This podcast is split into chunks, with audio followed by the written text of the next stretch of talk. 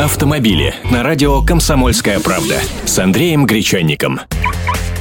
Здравствуйте. Ну, держитесь, водители грузовиков. ГИБДД Москвы проведет проверку всех автотранспортных предприятий города в связи с субботним ДТП, которое унесло жизни 18 человек. Соответствующее поручение дал временно исполняющий обязанности мэра столицы Сергей Собянин. Особое внимание обратят на тех водителей, которые многократно нарушали правила дорожного движения, поскольку шофер грузовика, протаранившего автобус, ранее совершил 9 нарушений. Так что гайки закручивать будут не только в ремзонах, но и в отделах кадров.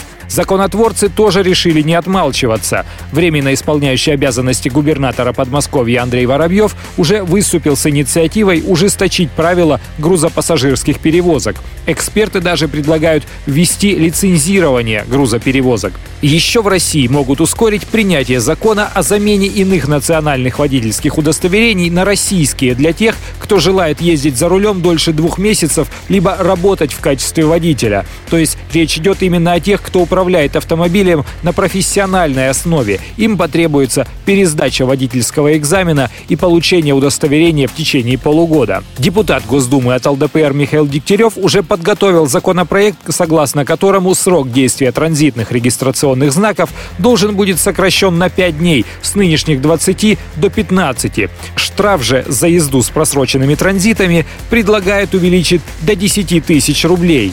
Только хочу напомнить, что уже приняты поправки согласно которым за повторную езду с просроченными транзитами будут штрафовать на 5 тысяч, либо лишать прав на 3 месяца. Это ужесточение вступает в силу с 1 сентября текущего года.